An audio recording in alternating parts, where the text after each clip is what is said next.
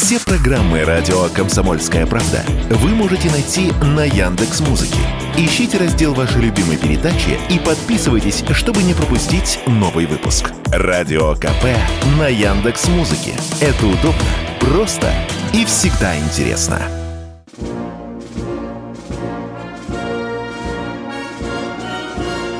Военная ревю. Полковника Виктора Баранца. Здравия желаю. Действительно, на радио «Комсомольская правда» начинается очередной выпуск программы «Военное ревю». А это значит, что с вами в эфире будут разговаривать Виктор Баранец и... Михаил Тимошенко. Здравствуйте, товарищи. Страна, слушай. Приветствуем всех Четлан и господина Никто, громадяне. Слухайте сводки Софинформбюро. Дивись, Микола. Поехали, Виктор Николаевич. Кто, немало, э, кто немало пожил на свете, тот наверняка помнит то время, когда он носил красный галстук и, маршируя с пионерским отрядом, орал песню «Близится эра светлых годов», клич пионера «Всегда быть готов». Ох, как я любил этот праздник, который мы отмечали ежегодно как раз вот в эти дни 19 мая. Ну что, бывшие и настоящие пионеры, а там уже есть шевеление у власти, что пионеры надо возродить, есть и такое, не там какое-то долгое, нудное название.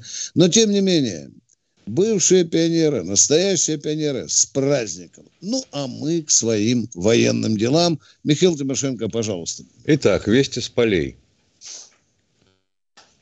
Оживилась вся наша дуга специальной военной операции. Практически на всем протяжении, если посмотреть на карту, значки обстрелов. Я насчитал 27 населенных пунктов, которые перечисляются в сводках. Ну, бессмысленно их все называть Потому что, конечно, крики, как всегда, будут. Ах, вы нам неподробно донесли обстановку. А вы хрен найдете их на карте. Я же знаю. Поэтому будем э, оперировать термином направления. Оживился противник на Купянском направлении.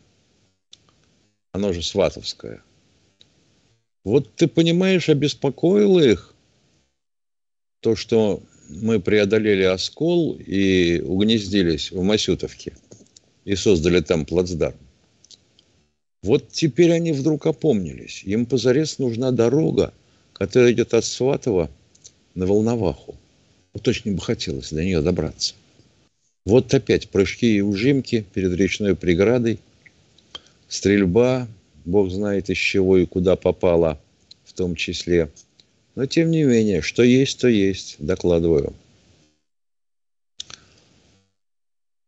Хотелось бы применить такой затерханный оборот речи, как «усложнилась обстановка».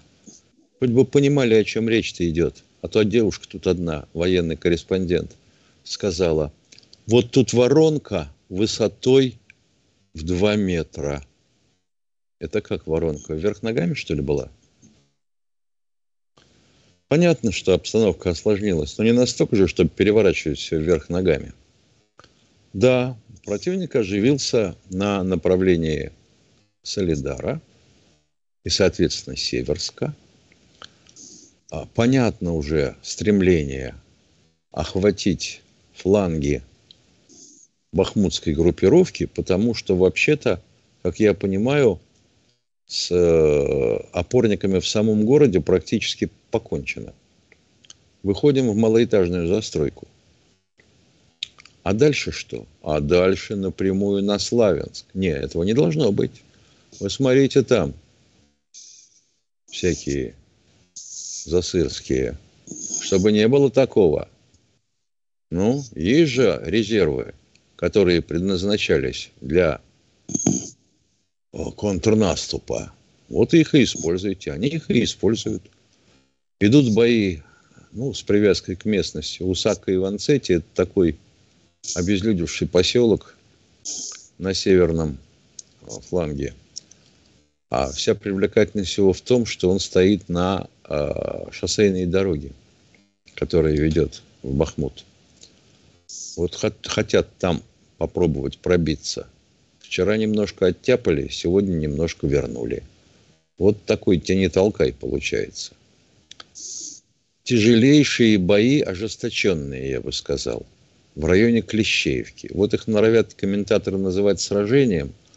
Ну, как-то стыдно называть сражением бои, развернувшиеся на протяжении, допустим, 5-6 километров. Сражение это было под Прохоровкой. А она входила в Курскую дугу. Вот сражение было на Курской дуге. Ё-моё. Тем не менее, задействованы, ну, практически все резервы, которые могла бы выставить Украина на этом направлении. В связи с чем оживление в районе э, Запорожья как-то позатихло. Затаилась там группировка, вроде усиление к ней не подтягивается, все задействовано сейчас под Бахмутом. Пока с Бахмутом не покончится, не решатся в ту или иную сторону. Видимо, контрнаступа не будет. Бои в Авдеевке, ожесточенные, тяжелые, контактные. До рукопашных не доходят, но когда в тебя садят из пулемета со 100 метров, это вот как раз то самое. Или из пушки стреляют. Маринку мы практически взяли. Это что касалось вестей с полей. На Херсонском направлении, ну чего? Стрельба артиллерии противника с противоположного берега, с правого. Обстреливают все, что могут. Обстреляли вот опять Запорожскую АЭС. Ну, елки-палки, доиграться хотят. А теперь, собственно, к теме передачи. Почему? Да потому что, ну вот, когда людям нечего делать, я понимаю про котов, что говорят, но люди начинают колотить по клаве, лезть в телеящик и излагать свою точку зрения убогую.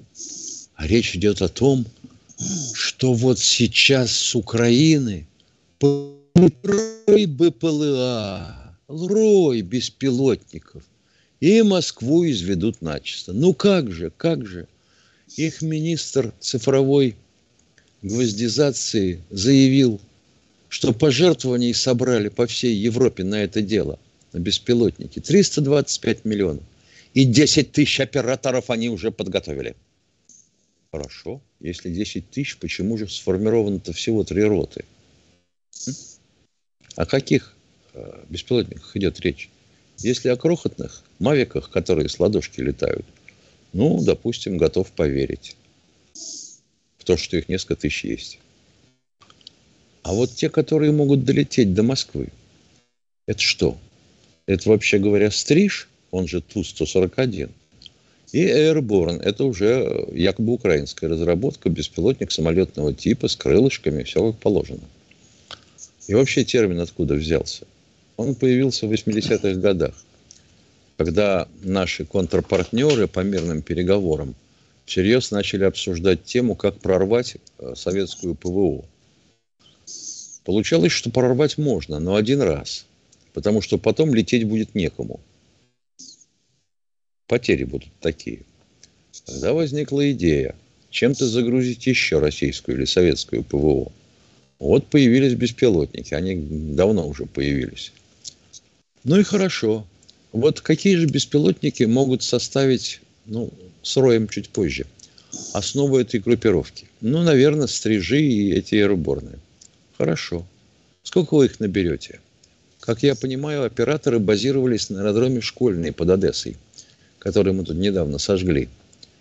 Ну, все ли сгорели там из операторов, не знаю, тем не менее. Ну, с какого-то аэродрома. А они что, смогут взлететь одновременно? Так не получается. Должны выдерживать интервал, иначе подавят, потопчут друг друга на взлетно-посадочной полосе. Понятно. Значит, уже не рой, уже ленточка. Дальше. Дальше воздух. Это такая, понимаете, среда странная, что в зависимости от качества управления и навигации, от изменений ветровых потоков – вас будет все больше и больше растаскивать. И по, по дистанции друг от друга, по интервалу, и по направлению. Пусть вы даже наводитесь в одну точку. Вот вы хотите перегрузить какой-то один дивизион С-400, который прикрывает Москву. Что получится? Вы никак не роем туда э, влетите, а влетите по очереди, как паровоз с вагонами.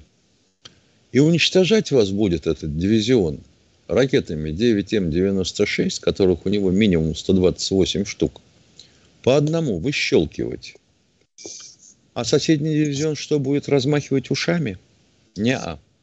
И панцири тоже, которые стоят, они не только стоят вместе с дивизионами, они стоят и ближе к Москве, тоже будут выщелкивать.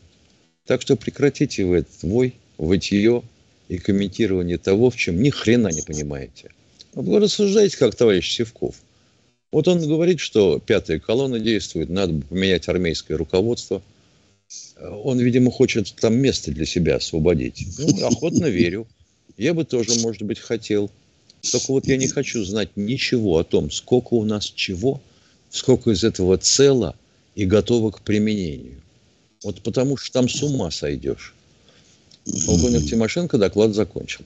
Спасибо. А сейчас у нас перерыв, он будет небольшим. Военная ревю. Полковника Виктора Баранца. YouTube заблокировал канал радио «Комсомольская правда».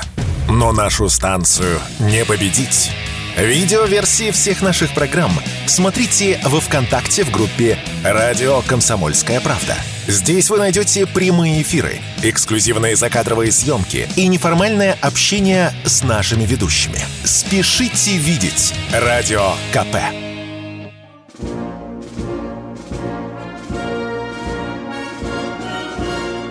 Военная ревю. Полковника Виктора Баранца. Да, это военное ревю, и с вами полковники Баранец и Тимошенко, а мы ждем ваших звонков. И Катя в нашем экипаже, она сейчас скажет. Валерий из Петербурга передает нам Катя. Валерий, Валерий, добрый день.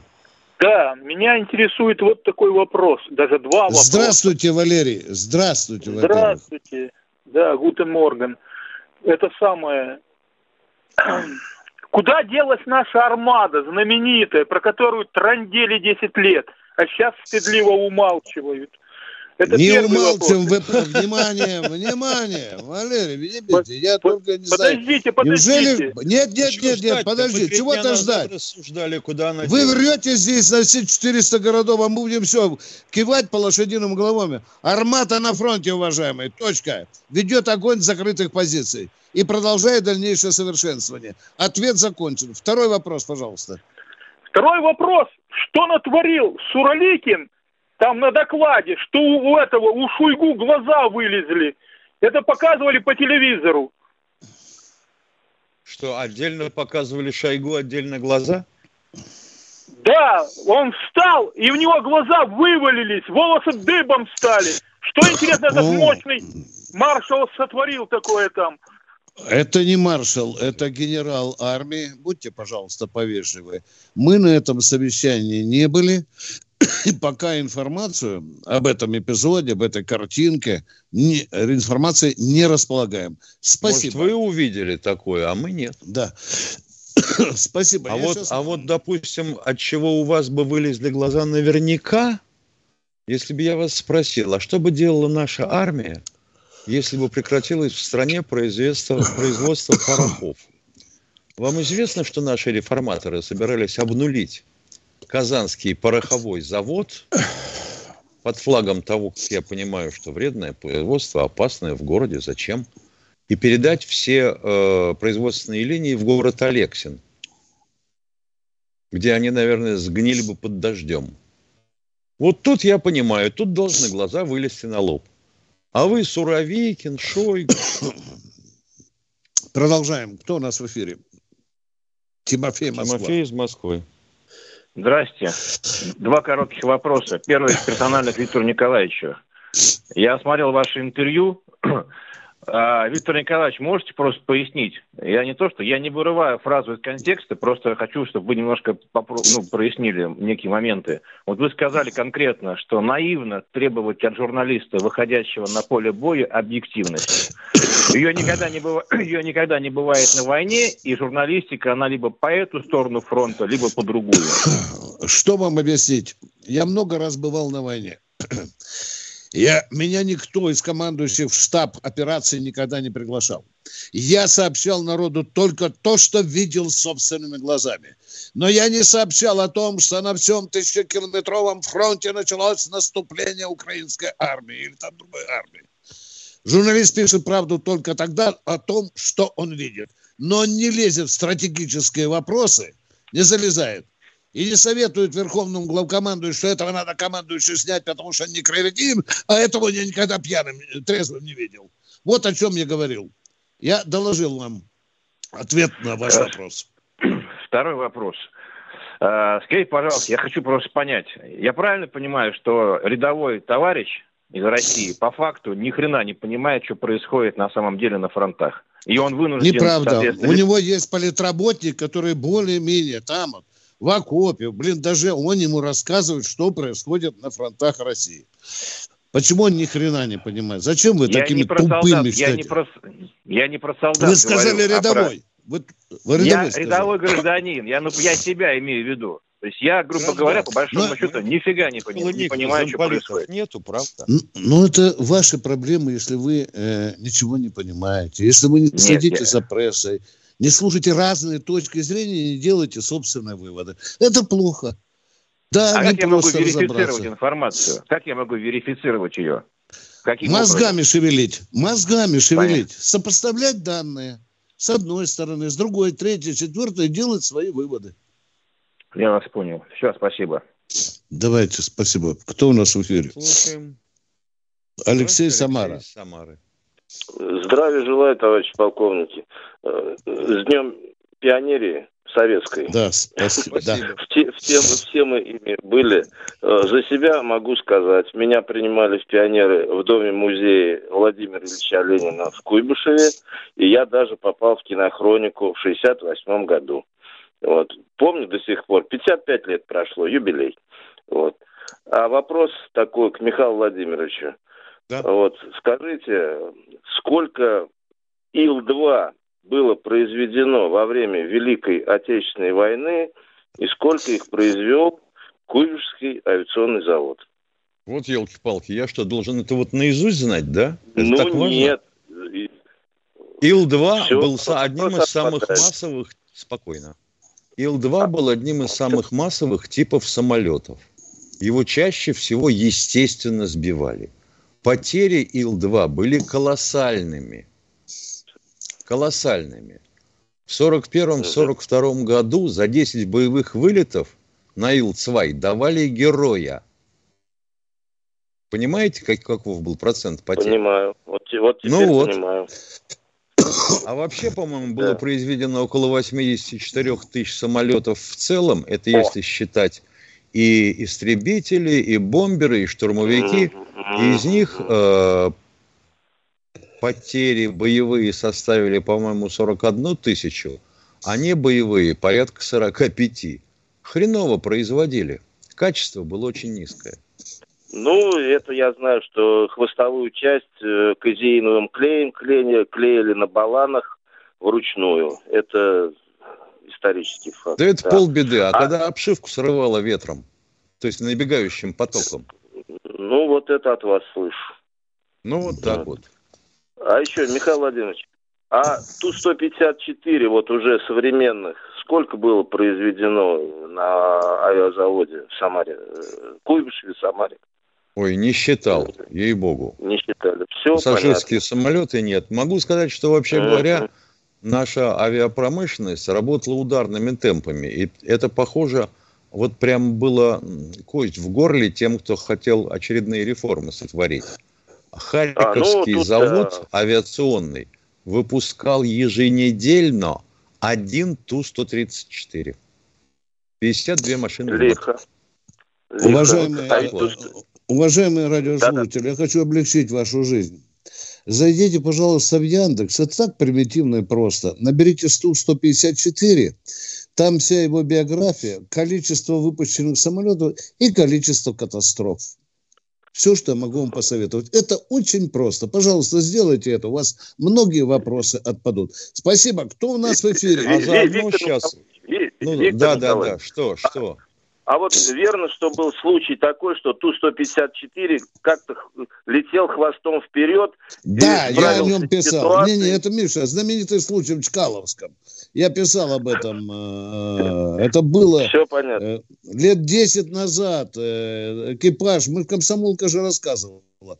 12 или 13 секунд э, так самолет ну, да. вертело, что он э, оказался в таком положении. Но да, это не ну, говорится, ну, что... Он... Нет, длительного полета не было. Кон- конструкция хорошая была все-таки. Да, да. Хорошая. Почитайте, пожалуйста. Кстати, вот для Алекса... Все, спасибо, я вас услышал. Я вас услышал. Да. Всего доброго, спасибо. Спасибо. Для Алекса да. Анна из чата, который нам говорит, не надо врать про Бекаури, самолет под прикрытием может автопилот довести куда угодно. Анна, вы поинтересуетесь э, точностями автопилотов тех лет, и у вас пропадут все сомнения. Понятно? Кстати, этим самолетом, э, экипажем этого самолета Ту-154 командовал э, майор или подполковник Родионов, я запомнил фамилию. Проходит некоторое время, его обласкали наградами. Мы рассказали об этом героическом экипаже. Проходит год, вдруг я узнаю, Родиона уже в аэрофлоте, Миша. Уже командир корабля. Я ему звоню. Говорю, Родионов, ну что же ты так? Виктор Николаевич, мне надоело квартиру снимать. И я, когда еду на службу на Чкаловской, мне очень сердце замирает, когда я смотрю на свою старую машину, на датчик с бензином, что он уже заканчивается, а у меня денег на бензин не хватает. Правильно. Потому я ушел, Виктор Николаевич. А тут мне и квартиру дали, и зарплату, и машина у меня же другая. Спасибо. Извините за то, что отошли от основной темы. Кто у нас э, в эфире? Юрий Нижний Новгород. Здравствуйте, Юрий из Нижнего. Добрый день, товарищ полковник. Добрый. У меня два небольших вопроса. Первый, не так ну, буквально два месяца тому назад. Э, Что у вас за шумы посторонние? Вы идете в каком-то цехе? Алло. Нет, Алло. нет, нет, не Посторонние шумы, уберите посторонние шумы. Задавайте вопрос, пожалуйста. Катенька, отруби человека. У нас просто... 30 не уходить да, со связи, да, да, если да. слышите нас. Да. Продолжим после перерыва. Перерыв. Александр Коц. Один из лучших военных корреспондентов не только в России, но и во всем мире. Он работал репортером во многих горячих точках. Чечня, Южная Осетия, Косово, Афганистан, Ливия, Сирия, Египет, Ирак, Украина. Каждый четверг в 7 часов вечера по московскому времени слушай на радио «Комсомольская правда» программу «КОЦ. Аналитика с именем».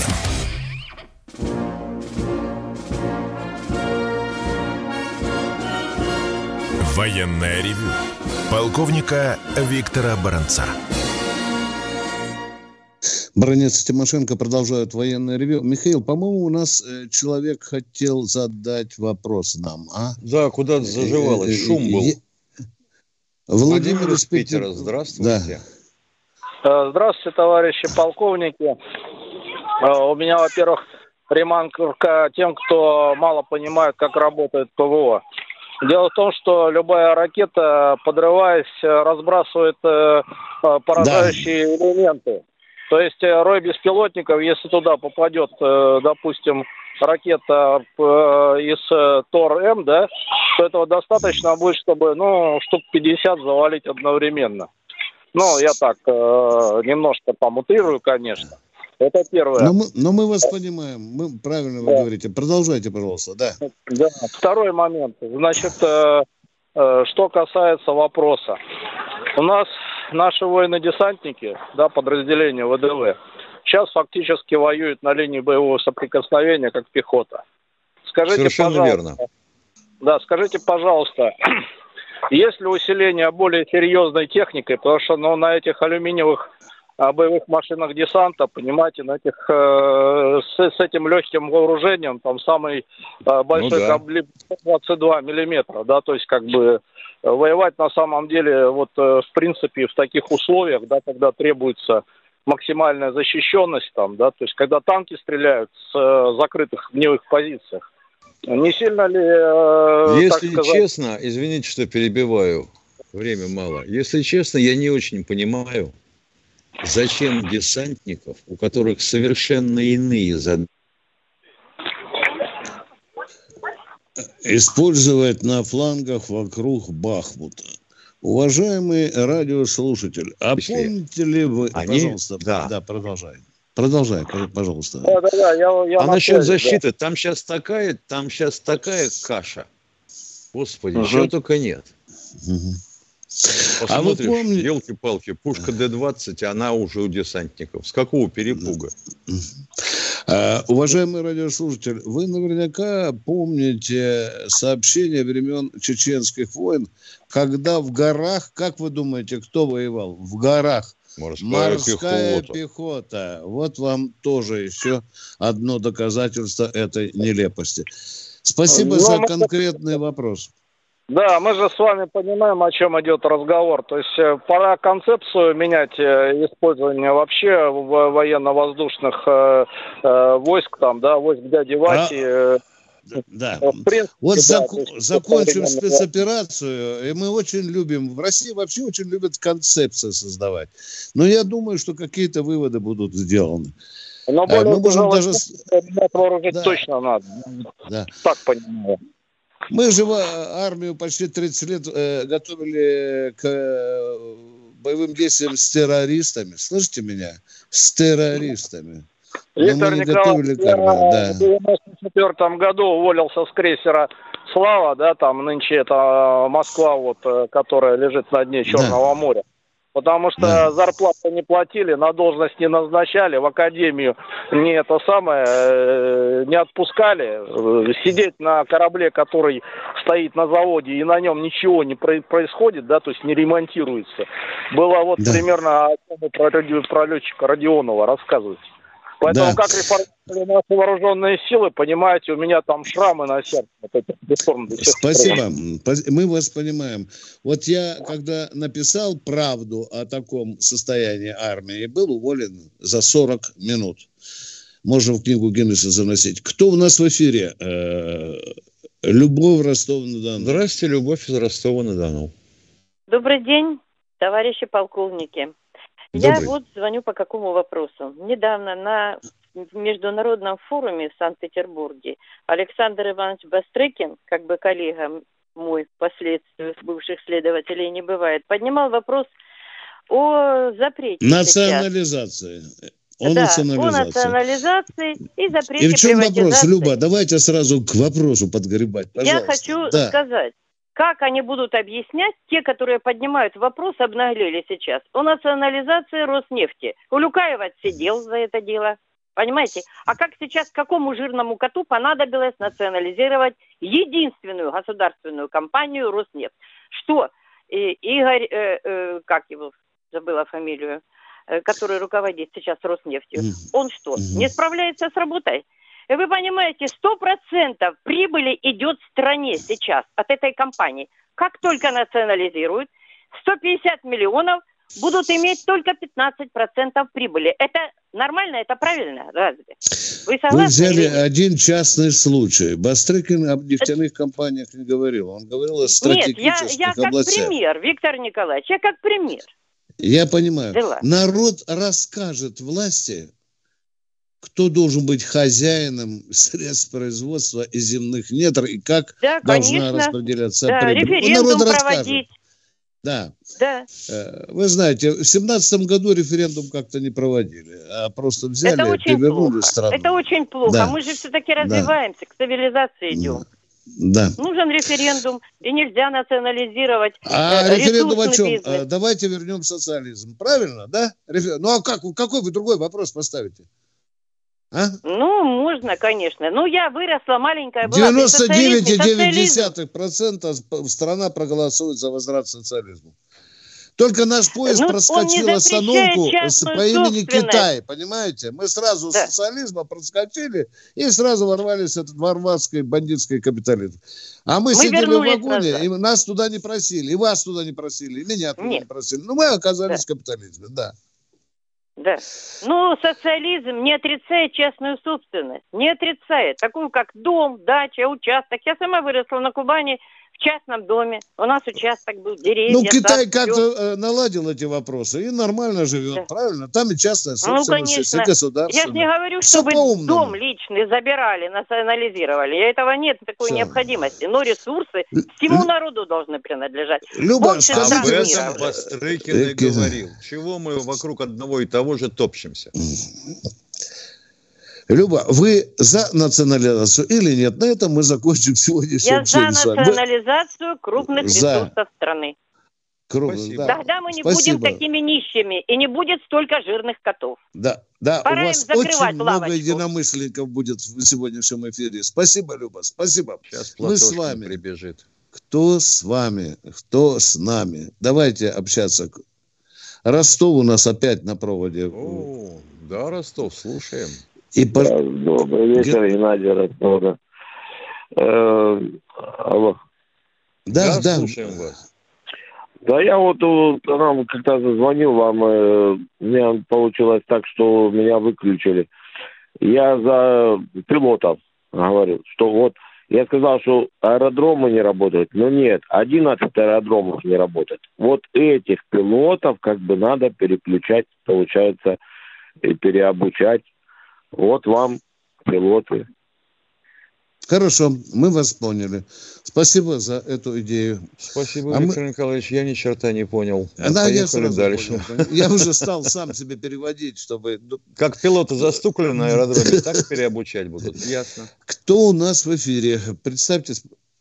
Виктор Здравствуйте, Виктор из. Кировской области. А, здравствуйте, товарищ полковник. Здрасте. Здравствуйте. Это прапорщик в отставке. У меня уже второй месяц, э, короче, э, от блогеров, ну, короче, через интернет, от друзей, от сам-то интернетом не пользуюсь, не пользуюсь. В голове застрял один вопрос. Э, С Великой Отечественной войны. Там, как они сказали, что, мол, мы с американцами до сих пор за помощь не рассчитались. Вот это меня... не то, что Рассчитали в меня так- 2016 году. Все. Рассчитали. В 2016 году Парижскому клубу заплатили последние 666 миллионов американцам. Точка. Спите спокойно, большой- дорогой товарищ прапорщик. Вытащите из головы этот застрявший вопрос. Хорошо, понял, все. Спасибо. Спасибо. Кто у нас в эфире? Вот конкретный вопрос, конкретный ответ. Королев у нас, Александр. Здравствуйте, Александр из Королева. Здравствуйте, товарищ полковники. Здравствуйте. Здравствуйте, товарищ полковники. Здравствуй, товарищ. Здравствуй, товарищ. Здравствуй, Виктор, товарищ. Ви- Виктор Николаевич. Алло. Да. Алло. Да слышим мы вас, Алло. говорите же, черт возьми. Блин, где мой Виктор наградной пистолет, Николаевич, а? в- в- вопрос. Используется ли на ленточке система акустического обнаружения коптеров? Та- про такую не знаю, честно, положа руку на печень, положу. Не знаю про такую акустического систему. Ну, про, коптера? про, про прообраз это акустические системы раннего предупреждения авианалетов Второй мировой войны. Да Не слышал, не слышал, не знаю. Говорю Сейчас- честно. Сейчас, вот, се- сейчас звуковловители даже в многоэтажках через стекло читают се- речь. Да, вот Частоты- американское посольство читало так, у нас, потому что оно в 50, 50 метрах было от нашего правительства. И потом призналось, что по резонирующему стеклу слышали, что у нас про- происходило у правительства. Пока Владимир Владимирович... Да.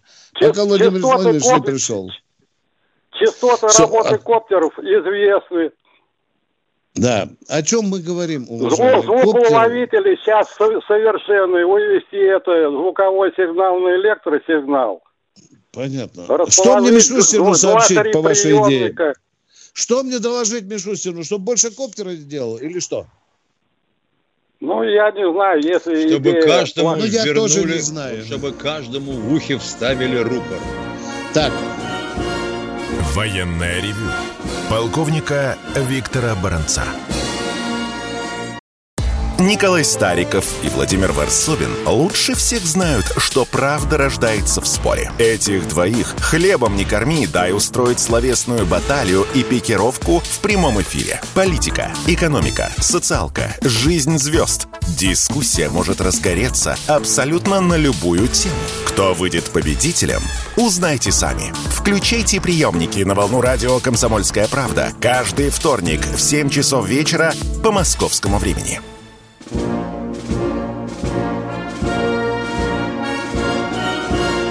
Военное ревю полковника Виктора Баранца.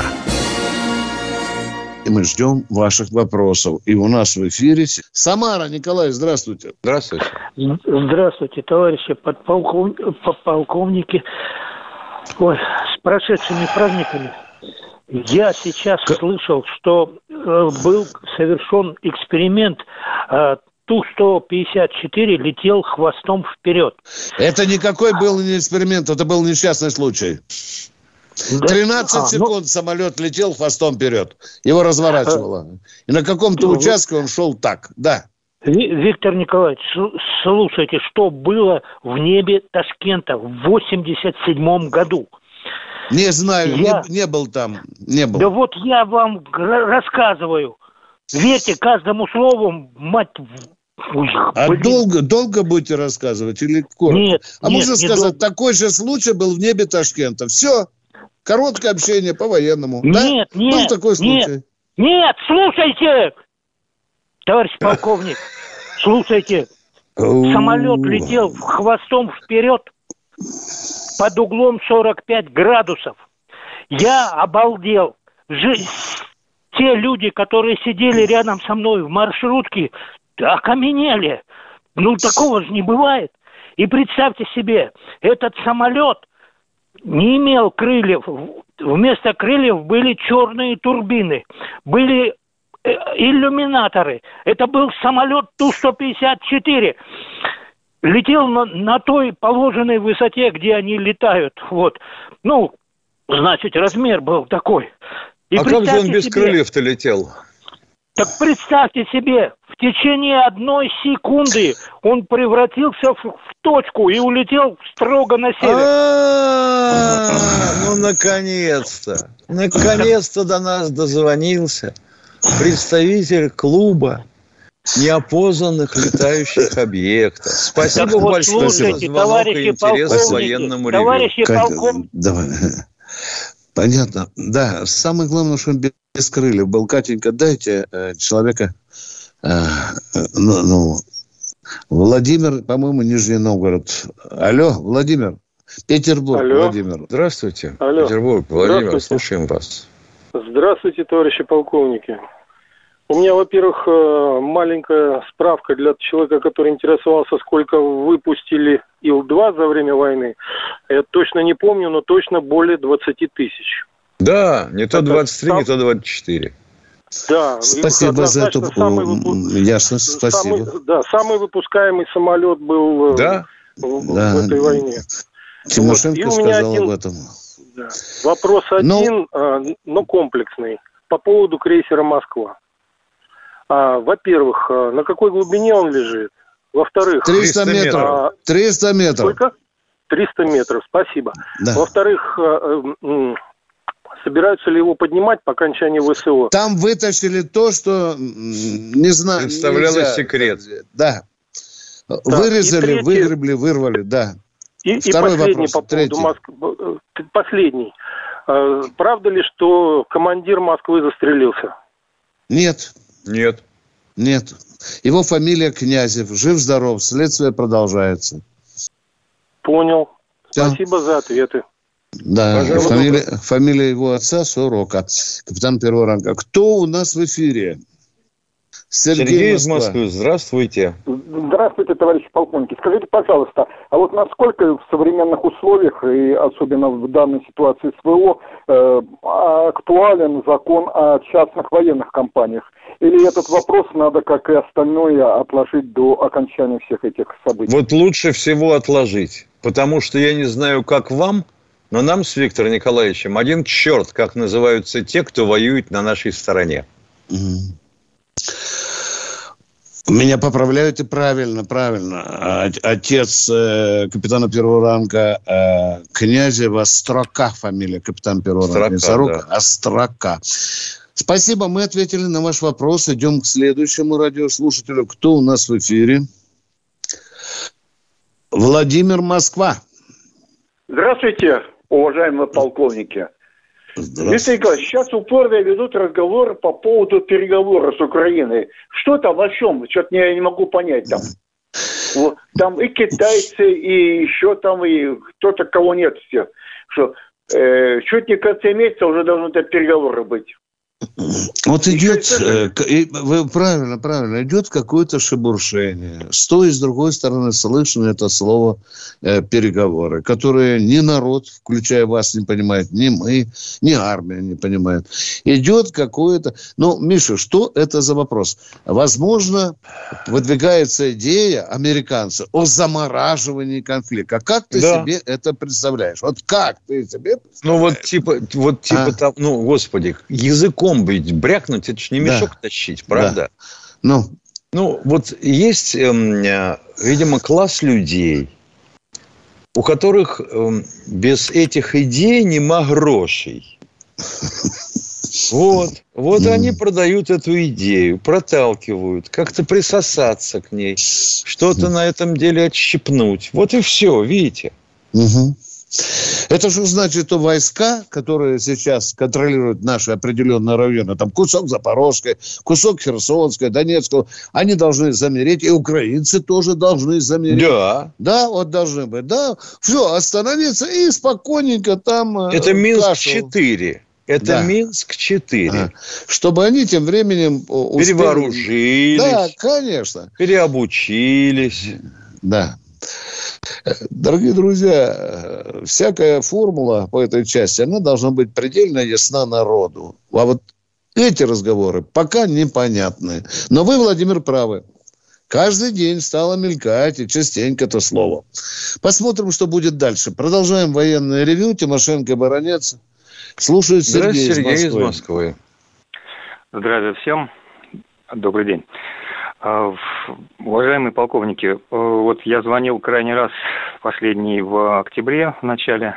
А, э, У Ларисы Николаевны, моей тети, на то, на то время в мае погиб э, сын, он десантник был, Миша Илманов, а в ноябре погиб у Ларисы Николаевны еще один сын, э, Алишер. Вот, на ваш взгляд, ну, к сожалению, они погибли, как и многие другие, со всех сторон этой войны. Они были что, родными братьями? Простите, Да, я да. уточнить должен. Да-да-да, еще- да, Если еще родные Александр- братья, то по закону, если один кто-то погиб, один возвращается с фронта. Ну, там, там, видимо, были особенности. Да, еще, еще Александр. А вот это сын, уже муть. Вот тут я не могу вам уже ничего сказать. Понимаете? Нет, нет. Я вам ответил на один вопрос. Да. Ну, продолжайте, Да, а, пожалуйста. а, На ваш взгляд, на ваш взгляд, э, то, что делают те, кто учился в дипломатии, так называемые э, переговоры вести, и те, кто с помощью оружия э, пытаются создать мир, на ваш взгляд, это противоречие или нет?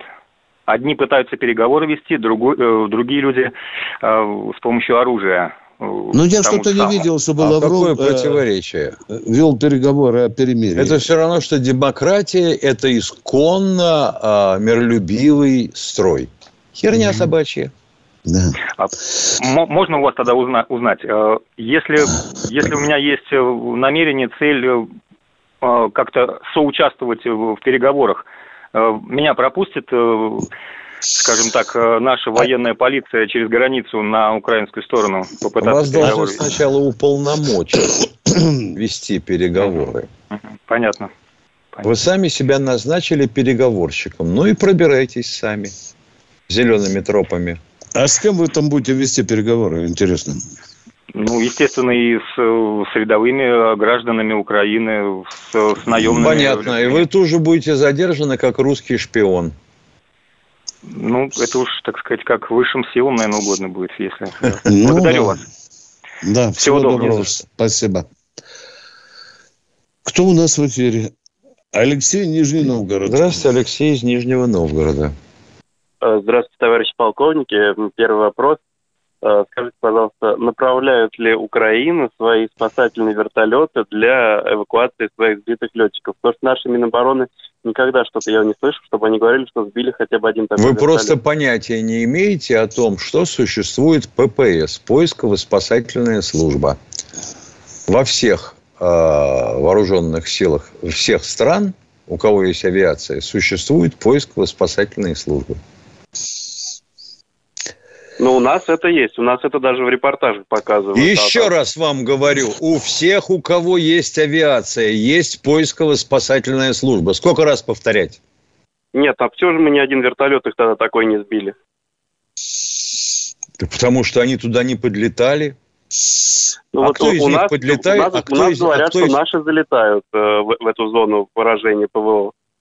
Господи. А у них не залетают в зону поражения нашей ПВО. Ну, все понятно. Все понятно. И второй вопрос. э, э, Скажите, пожалуйста, вот эм, э, современные каски у наших солдат, они отличаются от тех, что были, например, в Великую Отечественную войну? О, боже мой, как небо и земля. Конечно. В тех, Да. что были в эпоху Великой Отечественной войны, можно было сварить суп или гуляш. А в этих нельзя.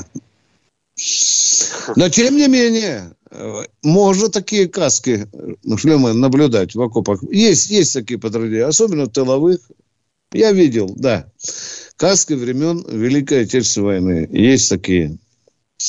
Чем это вызвано, не знаю, но... МШ-41? Да, да. Так красивенько солдаты смотрят. Са. Ну, кто у нас в эфире еще? У вас еще вопрос, уважаемый? Алло? Нет, нет, нет, нет. Спасибо. Спасибо. Вы посмотрите, как оборудованы эти шлемы, что, какие там навороты вы видите, спереди, сзади, сбоку. Кто, Денис у нас какой-то в эфире. Здравствуйте. Здравствуйте, Денис. Э, Здравия Алло. полковник. Алло? Здравствуйте. Здравствуйте. Здравствуйте.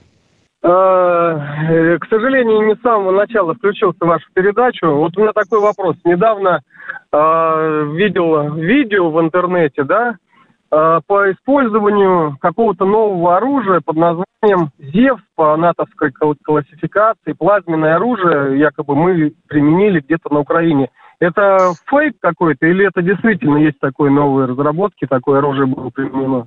Если бы вы назвали его так, как называется «оно якобы» с нашей стороны, ну, это, допустим, там ну, ну, можжевельник или еще какую-нибудь хрень, мы могли бы ответить. А поскольку это плазменное и названо американцами, то, скорее всего, это клизменное что-нибудь. Ну, у нас вообще есть такие разработки? Нет такого оружия?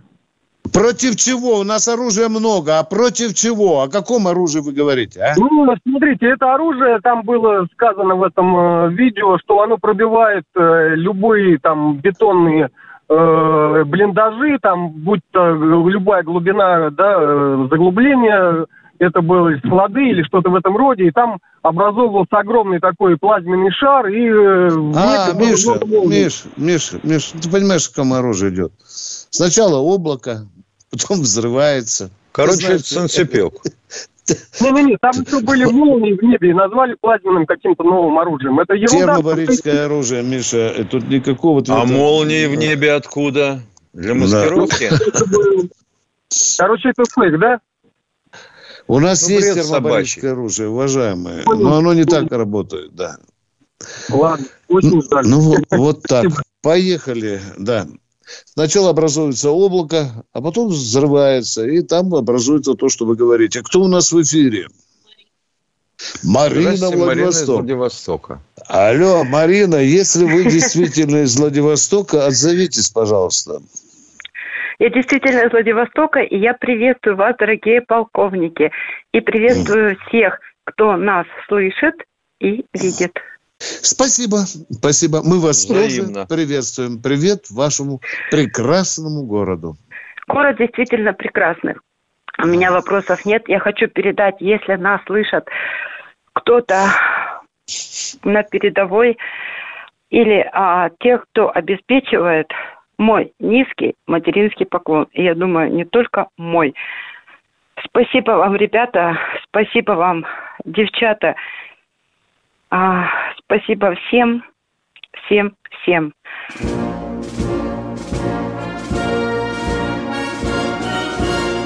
Военная ревю. Полковника Виктора Баранца.